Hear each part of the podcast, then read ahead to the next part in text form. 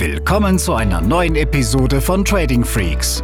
Hier bekommst du tägliche Trading-Tipps und das nötige Fachwissen für deinen Weg zum erfolgreichen Trader. Willkommen zu einer neuen Podcast-Folge. Hier ist Tim von tradingfreaks.com und wir sprechen heute über das, was diskretionäre Trader, so wie ich einer bin und du vielleicht auch, von Algo-Tradern lernen können. Und im ersten Schritt geht es mir darum, dir nochmal zu zeigen, dass der Unterschied zwischen diskretionärem und algorithmenbasiertem Trading in der Regel darin liegt, dass wir als Diskretionäre eben selber Entscheidungen treffen, selber aufs Knöpfchen drücken, wenn ein Trade gemacht werden soll und wenn kein Trade gemacht werden soll, halten wir die Füße still. Aber wir haben halt immer noch unseren Interpretationsspielraum und wir fahren nicht immer nach Schema F.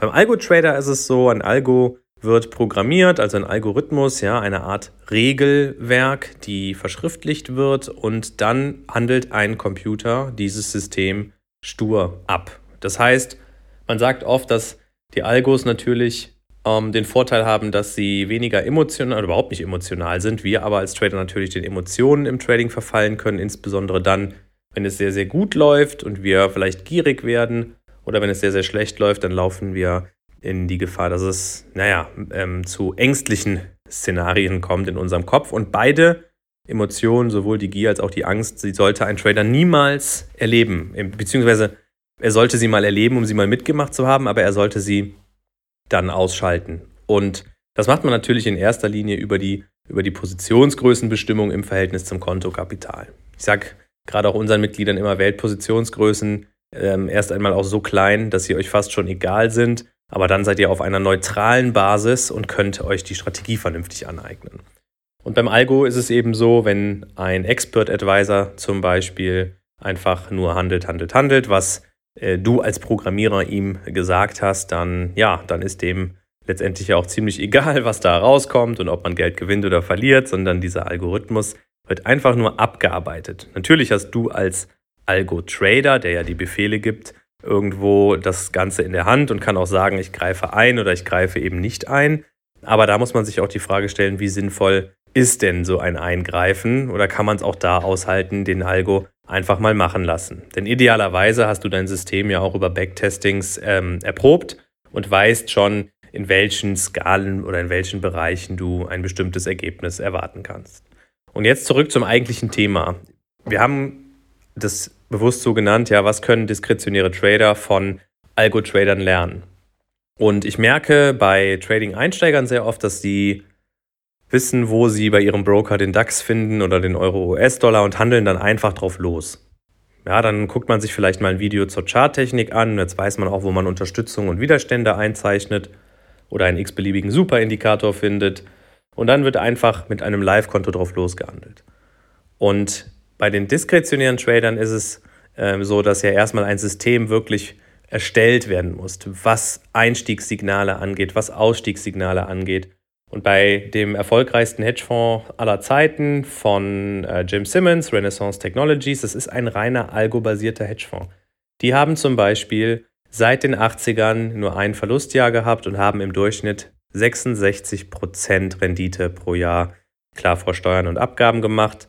Ähm, aber das ist ein unglaublicher Wert. Und die handeln rein algobasiert. Und ich empfehle jedem dieses Buch, ja, The Man Who uh, Solved the Markets von Gregory Zuckerman. Das ist unglaublich interessant zu sehen, wie akribisch dort ganze Teams über Jahre arbeiten und gearbeitet haben, um immer wieder den Algorithmus zu verbessern. Da hat man von der Regierung historische Börsendaten gekauft, um überhaupt ein lang, eine wirklich sehr langfristige Datenreihe zu haben und zu schauen, wie hat es nicht nur in den letzten drei Monaten funktioniert, sondern wie hat es in den letzten Jahrzehnten funktioniert. Und das ist das, was ich mir eben wünsche, dass diskretionäre Trader, die ähm, nicht algobasiert handeln, sich die Mühe machen, bevor sie aufs Echtgeldkonto gehen, einfach auch mal zu testen, anhand von Backtests oder erstmal auf Demokonten zu schauen, jetzt in die Zukunft hin, wie funktioniert es denn? Und da reicht es eben nicht aus, dass man vier oder fünf Trades macht, sondern das sollten mal 40, 50 Trades sein.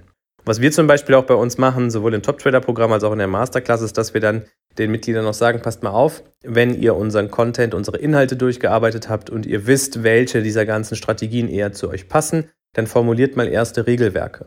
Und da fällt uns oft auf, dass die nicht genau genug sind. Ähm, das ist auch gar nicht schlimm, weil wir geben dann Input und sagen, guck mal, das kannst du noch besser machen und das kannst du noch verbessern, um dann auch einfach das Ganze in Meilensteinen weiterentwickeln zu können.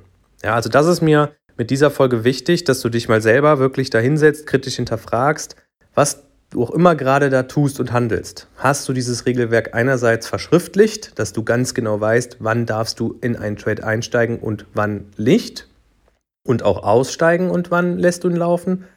Und auf der anderen Seite musst du dir die Frage stellen, habe ich genug Datenmaterial? Habe ich das genug ähm, überprüft anhand historischer Ereignisse oder jetzt in die Zukunft hin dann auf Demokonten, um überhaupt von einer gewissen signifikanten Quantität sprechen zu können, dass diese Strategie funktioniert. Und wenn du da dich im Kreis drehst und nicht weiterkommst, dann bieten wir dir zum einen natürlich unsere, ähm, unser Webinar an, was wir auch aktuell wieder zeigen, wo wir auch Einblick in unseren Alltag geben. Und auf der anderen Seite natürlich auch ein Strategietelefonat, was dir einmalig kostenlos zur Verfügung steht, wo wir über uns noch ein bisschen was erzählen können, aber auch schon schauen können, wo hakt es bei dir und vielleicht können wir dann auch im Rahmen der Zusammenarbeit weiterhelfen. Aber das entscheidest natürlich du. In dem Sinne, gute Trades und bis zum nächsten Mal. Diese Episode ist zu Ende. Abonniere diesen Kanal für noch mehr Trading-Tipps und schau vorbei auf tradingfreaks.com.